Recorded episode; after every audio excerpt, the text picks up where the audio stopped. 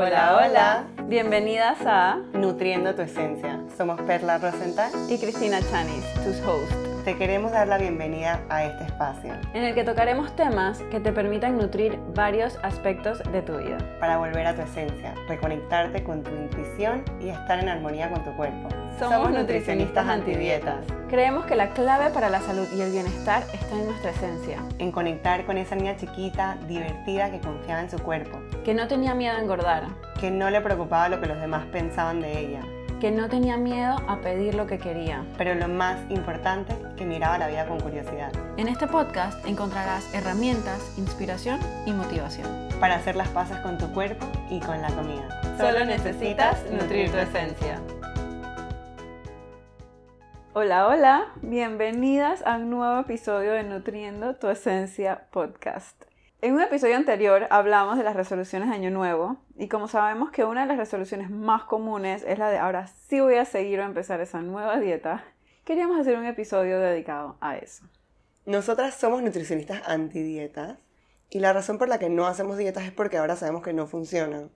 Y tal vez estarás pensando, yo conozco a personas que han hecho dietas y les ha funcionado y sí han bajado de peso. O tal vez tú has hecho una dieta y bajado de peso también. Sin embargo, los estudios demuestran que el 95% de las personas que hacen una dieta recuperan el peso perdido y más en un periodo de 2 a 5 años después de haber hecho la dieta.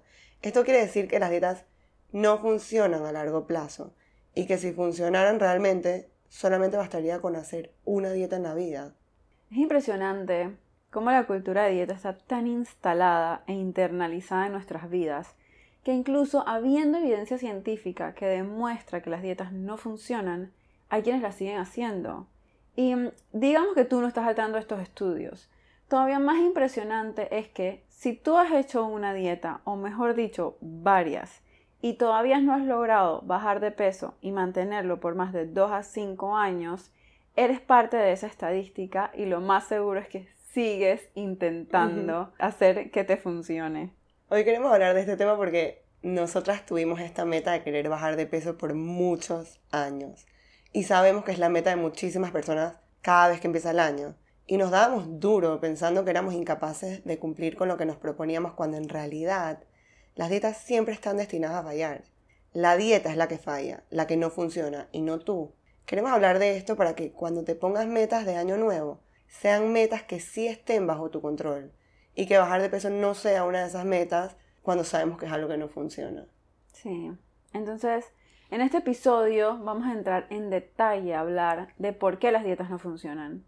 Y yo quisiera empezar con la definición de dieta, porque la Real Academia de la Lengua Española define dieta como un conjunto de sustancias que regularmente se ingieren como alimento, es decir, el conjunto de alimentos que ingerimos durante el día.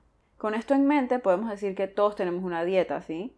Una persona que no consuma alimentos de origen animal lleva una dieta vegetariana o vegana. Una persona que consuma más de cierto porcentaje de proteína al día lleva una dieta alta, en proteína y así. El objetivo que se quiere lograr no importa, según la definición, es solo lo que comemos. Ahora, la realidad es que en el mundo en el que vivimos esta palabra tiene otro significado. En esta sociedad, dieta es igual a restricción, un plan de alimentación que te dice cuándo, cómo y dónde comer con el único objetivo de modificar tu cuerpo. O bueno, algunas veces puede ser con el objetivo de tratar alguna patología o enfermedad, pero vamos a hablar claro, hasta este tipo de dietas las enfocan en modificar el cuerpo. ¿Y a qué me refiero con modificar el cuerpo? A querer bajar o subir de peso. Entonces, cuando mencionemos la palabra dieta en este podcast, nos estamos refiriendo a esta definición, no a la de la Real Academia Española. Hoy en día te venden dietas con miles de otros nombres. El típico no es una dieta, es un estilo de vida. Si ese estilo de vida viene con un set de reglas, es solo otra dieta más con otro nombre. Entonces, hablemos un poco de cómo reconocer una dieta. Usualmente consiste en una lista o en un papel que te dicen qué alimentos están permitidos y qué alimentos están prohibidos. Te dice qué comer, qué cantidad comer y en qué momento del día comerlo. Tienes que contar calorías, macros o medir la comida. Consiste en un set de reglas que si rompes te sientes como que fracasaste. Algunas dietas te dan días o comidas libres que en realidad no son más que atracones programados. Yo hice más dietas de las que puedo recordar. La de la piña, la de los batidos reemplazando las tres comidas del día, la que eliminaba todos los carbohidratos hasta las frutas, también conté macros, eh, también hice muchísimas de el papelito que me decía qué comer, a qué hora y que todo tenía que estar pesado y me iba a la perfección. Y con todas bajé de peso. Y con todas también lo recuperé. Algunas dietas me duraron unos meses, otras me duraron una semana. Pero definitivamente lo que todas tenían en común es que todas tenían una fecha de caducidad y que con todas el peso que había perdido regresaba tarde o temprano. Y yo también hice eso de, sí, no es una dieta, es un estilo de vida. Pero en verdad todo eso viene con un set de reglas, o sea que era también una dieta, pero con un nombre como más llamativo o que parecía ser una solución, por decir así, más a largo plazo. Sí. Y, y lo peor de todo es que en vez de echarle la culpa a las dietas, nos echamos las culpas a nosotras mismas. O sea, yo también estuve ahí, hice miles de dietas y al final el peso siempre volvía. Y pensaba que la culpa no era de la dieta, sino mía, porque no tengo suficiente fuerza de voluntad, entre comillas, o suficiente disciplina que las dietas sí sirven, pero que la que no servía era yo. Me sentía como un fracaso total. Y si las dietas realmente funcionaran, como dijiste hace un tiempo, solo bastaría con hacer una. Yo ahora veo hacia atrás y me doy cuenta que fui víctima de la cultura de dietas y de lo loco que fue haberme culpado a mí cuando ahora veo claramente que no era yo, sino que las dietas están destinadas a fallar. Y fue cuando decidí que ya no quería pasar el resto de mi vida invirtiendo mi valioso tiempo y energía en modificar mi apariencia física. Y en poner en riesgo nuestra autoestima, porque al final cuando queremos lograr un objetivo y no lo logramos, eso nos afecta lo más profundo de nuestra autoestima porque somos un fracaso. Y nada, intentar algo que en verdad ya está destinado a fallar. Es muy difícil. Sí. En mi experiencia con las dietas siempre fue por querer bajar de peso y un pánico a subir. Y algo que quería resaltar es que es 100% normal, válido y entendible querer modificar nuestro cuerpo. Vivimos en una sociedad que premia los cuerpos delgados y castiga a los cuerpos grandes.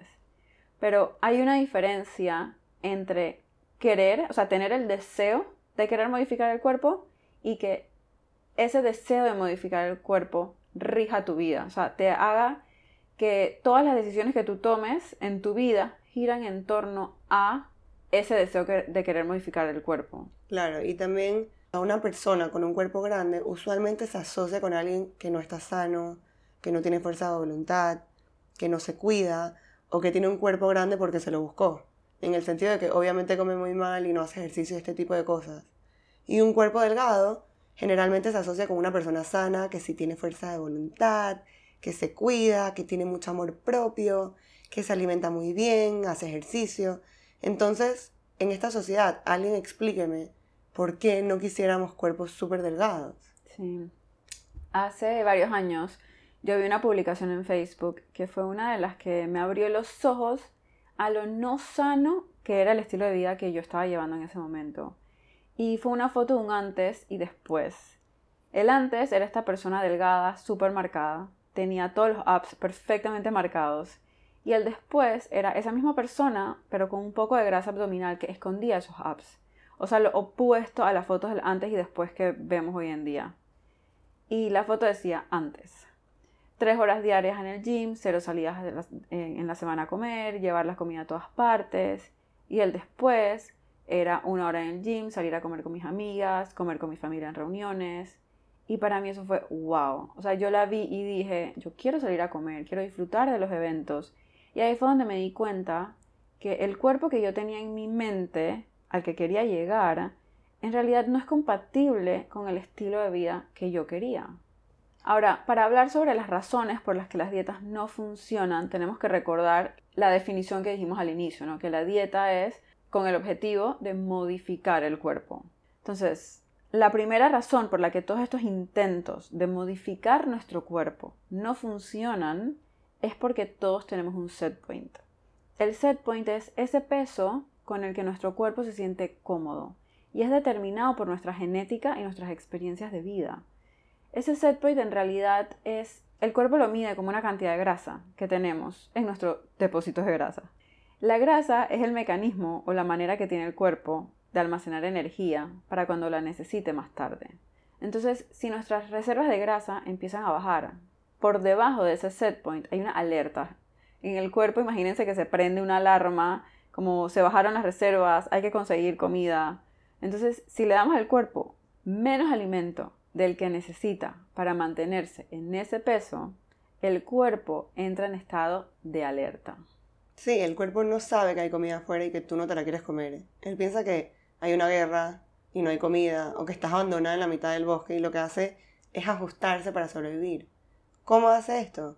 Disminuyendo el metabolismo. Es decir, que se vuelve más eficiente realizando ciertas tareas y por eficiente no, necesariamente quiere decir mejor, sino que empieza a ahorrar energía de funciones vitales para el cuerpo. Y, apaga algunas. Correcto. Y lo otro que hace es aumentar el hambre para motivarte a salir a buscar comida. Entonces, cuando haces dieta y comes muy poco, sientes esa hambre todo el tiempo. O a veces sientes que al fin comes algo y cuando ya te lo comes pierdes el control porque este es tu cuerpo protegiéndote. Es literal un mecanismo de supervivencia. Hombre, el cuerpo es increíble y tiene mecanismos para regular todo. Para que se entienda mejor, quisiera dar el ejemplo de, de la temperatura del medio ambiente. Hay una temperatura en la que tu cuerpo se siente cómodo, que no pasa nada. Si esa temperatura empieza a subir, imagínate que sube, sube, te empieza a dar calor. ¿Tu cuerpo qué va a hacer? Empieza a sudar. El sudor es un mecanismo que tiene el cuerpo para enfriarse. Ahora, imagínate que la temperatura empieza a bajar. Baja, baja, baja y te empieza a dar frío. ¿Qué hace el cuerpo? Empieza a temblar. Temblar es el mecanismo que tiene el cuerpo para generar calor, para calentarse. Entonces, por eso es que las dietas no funcionan. Las dietas te dicen, bájale la cantidad de comida y aumenta el movimiento, dándole a tu cuerpo menos energía, es decir, comida de la que necesita. Y tú estás ahí sin saber por qué no puedes parar de pensar en comida, con mucha hambre o teniendo atracones, y es que tu cuerpo no está cómodo, se está defendiendo. Un atracón no es más que un mecanismo para obtener toda esa energía que pueda mientras pueda. Una manera de ver el set point en acción es cuando volvemos de un viaje o de unas vacaciones. Creo que a todos nos ha pasado que de repente te vas de viaje y comes más de lo que comes en tu rutina normal y cuando regresas de vacaciones, sin hacer nada extraordinario, notas como tu apetito disminuye y tienes menos hambre que lo usual. Este es tu cuerpo en toda su sabiduría regresando a ese peso memoria en el que funciona de manera óptima. Ahora, aquí es importante hacer una aclaración que el peso que tienes hoy no necesariamente es tu set point. Existen personas que no tienen hábitos saludables, que comen por ansiedad o que comen más de lo que su cuerpo realmente necesita, y por eso es que están encima de ese set point. El tema es que si estas personas cambian sus hábitos, si empiezan a comer de una manera que vaya acorde a sus necesidades, sin comer de más, entonces en este caso sí hay un espacio o una probabilidad de bajar de peso, porque su peso actual en realidad no es un reflejo de ese set point, sino de sus malos hábitos y de la desconexión con su cuerpo. Entonces, en estos casos, la idea es trabajar con hábitos y conectar con esas señales de hambre y saciedad para aprender a darle al cuerpo justo lo que necesita. Y si te estás preguntando ahorita cuál es mi set point, ¿cómo sé cuál es mi set point? Primero hay que entender que el set point no es un peso fijo, es un rango que varía más o menos entre 2 y 3 libras. Y eso se refleja cuando nos vamos de viaje o cuando nos enfermamos y ese tipo de cosas que nos sacan de nuestra rutina, pero que son parte de la vida. El set point no tiene nada que ver con fórmulas, ni básculas o pesas, ni con tu altura. El set point o peso memoria es, es ese peso en el que no tengo que microcalcular o sobreanalizar todo lo que voy a comer. Es ese peso con el que no necesito que mis días giren en torno a la comida y al ejercicio. Es un peso que me permite ser flexible. El set point es ese peso que tú puedes mantener sin que te afecten en otras áreas de tu vida. Es el peso que puedes mantener en el tiempo sin hacer un esfuerzo extraordinario y sin pasar hambre. Sí, es, es ese peso que te permite comer cantidades suficientes de comida que te hagan sentir satisfecha. Entonces creo que la pregunta del millón, sí, podemos cambiar ese set point. Y la respuesta es sí, sí se puede cambiar, pero no como quisiéramos. La realidad es que lo podemos aumentar, pero no disminuir. Imagínate como tener una cuenta de banco. A ti te está entrando dinero todos los días y tú te sientes segura gastando ese dinero porque sabes que mañana volverás a tener más. Pero si un día nadie te avisa y de la nada el dinero no llega, entras en modo alerta, ¿no? O sea, dejas de gastar o disminuyes tus gastos lo más que puedas. Ahora, imagínate que dejas de recibirlo por una semana entera, o sea, entras en una crisis. Luego llega este día que por fin te vuelve a entrar el dinero. ¿Qué vas a hacer? La respuesta más lógica es ahorrarlo. O sea, lo, lo que vas a querer hacer es tener este fondo de emergencia antes de volver a empezar a gastar, porque ya sabes que existe esa posibilidad que esa entrada de dinero se vea afectada. Y es tal cual con el cuerpo. Si le dejas de dar comida o le das menos de la que necesita, entra en modo ahorro. Y luego cuando vuelves a comer va a querer guardar eso por si le vuelve a pasar esta emergencia. Y así es como cada dieta puede ir aumentando el peso con el que tu cuerpo se siente cómodo. Porque al final cuando hablamos de peso nos referimos realmente es a depósitos de grasa que son la reserva de emergencia del cuerpo. Imagínate que esa primera vez que te cortan el dinero, pues que te dejan de entrar, cuando te vuelve a entrar tú dices, listo, voy a, voy a tener aquí guardaditos 100 dólares. Y te deja entrar, empiezas a usar esos 100 dólares, se te acaban, ponte que los 100 dólares te duraron un día pero la falta de dinero duró dos. Entonces ya tú aprendes que 100 dólares no fue suficiente. Dices, bueno, pues la próxima vez que me llegue dinero, mejor voy a ahorrar 200.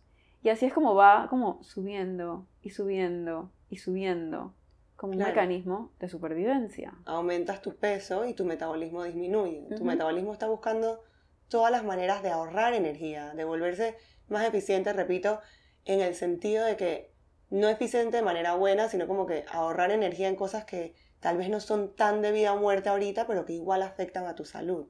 Sí, por eso es que uno siente como que, que no tiene mucha energía o que le falta el ánimo, ese tipo de cosas. No tenemos energía para eso. Ahora, otro, otra razón por la que las dietas no funcionan es porque son 100% racionales. Y esto quiere decir que ignoran parte de nuestro cerebro que tiene que ver con la emoción y el instinto. Todos tenemos una parte del cerebro que se llama el cerebro reptiliano, que se encarga del instinto y la supervivencia. Y su nombre viene de, los reptiles, ¿no? Porque ellos no piensan, no sienten, solo actúan por instinto. Este cerebro es responsable de funciones vitales y automáticas como la respiración y la digestión, o sea, cosas a las que, en las que nosotros no estamos pensando, tú no estás pensando en tu digestión, eso pasa solo. A, este, esta parte del cerebro también se le asocian eh, actividades o acciones rápidas en esos momentos que actuamos como por puro instinto sin pensar, tipo alguien te viene a meter un puño y tú levantas la mano para defenderte. Entonces ese es nuestro cerebro reptiliano. Por otra parte, tenemos el cerebro límbico, que es el centro que controla las emociones. Este cerebro procesa todo lo que está ocurriendo en el exterior y le da una connotación emocional, como que esto me hizo sentir bien, esto me hizo sentir mal, y va aprendiendo alrededor de las emociones. Y por último, está el neocórtex o la corteza cerebral, que es el que se encarga de gestionar los pensamientos.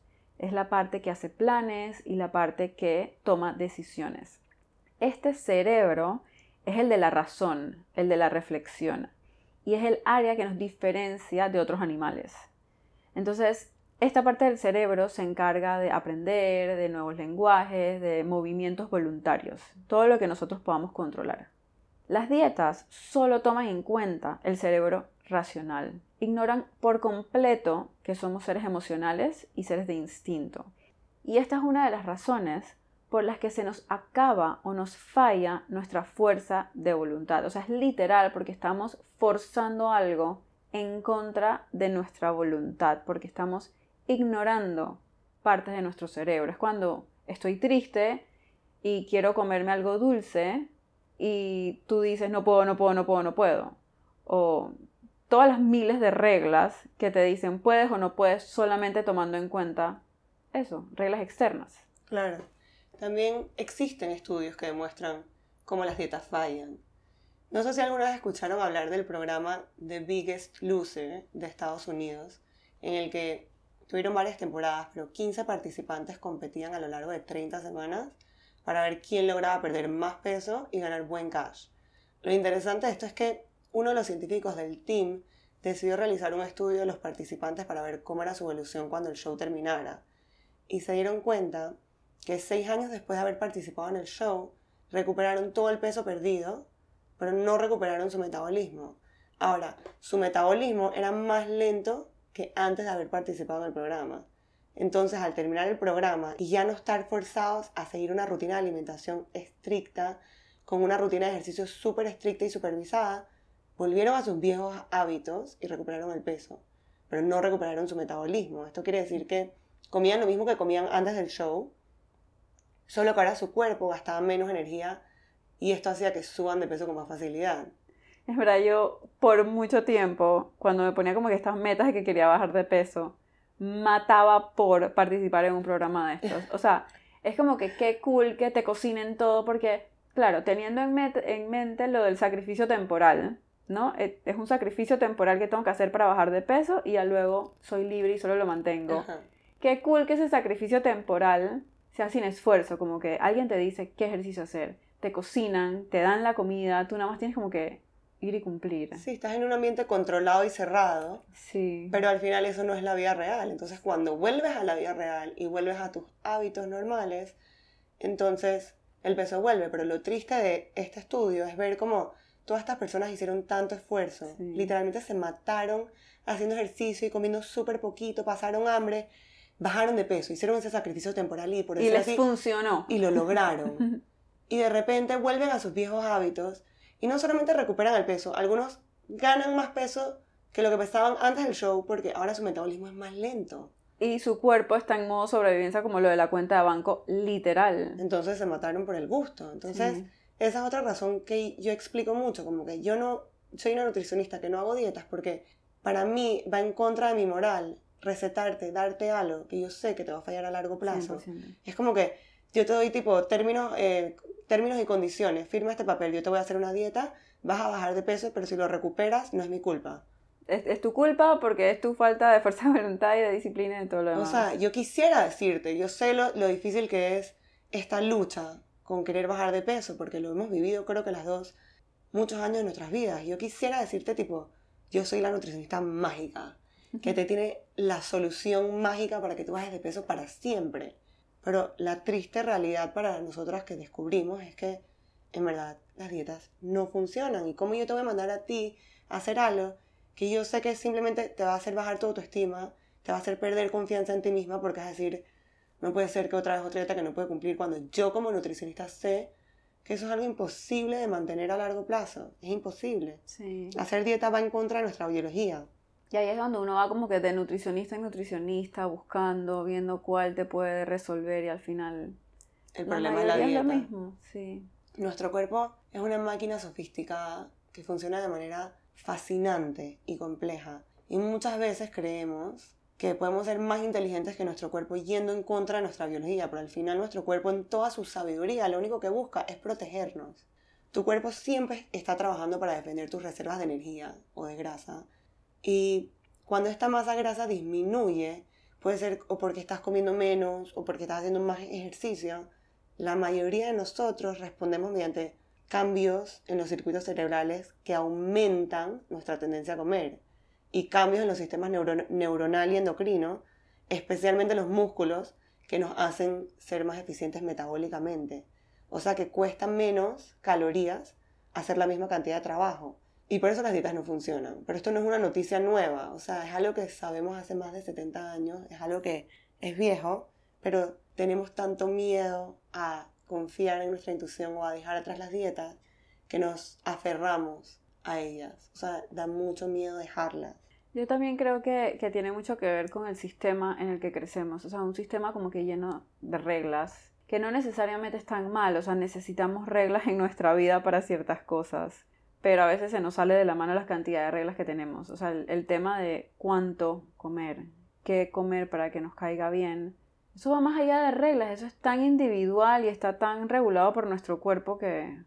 También cuando, cuando tú vas a una nutricionista que te manda estas dietas, que te dice, bueno, 1500 calorías y te dan las comidas que puedes comer, te dan todo el papel, esto no toma en cuenta que en verdad nosotros no somos robots hay días que uno tiene más apetito que otro y hay muchas cosas que pueden influenciar nuestro, nuestro, nuestro hambre. Eh, puede ser eh, que no dormiste suficiente. El o que ciclo menstrual. O que simplemente hiciste más actividad física que otros días. eh, jugaste tres horas de pádel al día. o sea, estás haciendo más actividad física y tu cuerpo necesita reponer esa energía. Entonces, tú estás haciendo un papel que no está tomando en cuenta tu vida. Está tomando, o sea, está, diciendo, bueno, tú eres un robot, todos los días la misma cantidad de calorías, calculadas la misma cantidad de carbohidratos, la misma cantidad de proteína cada día, em, cuando en realidad nosotros no funcionamos así. Sí, 100%. Yo, para dejarles como que pasos o cosas que puedan hacer para todo este tema de que las dietas no funcionan es prestar atención en el día a día, si quedas satisfechas con cada comida, si estás usando la comida para regular emociones.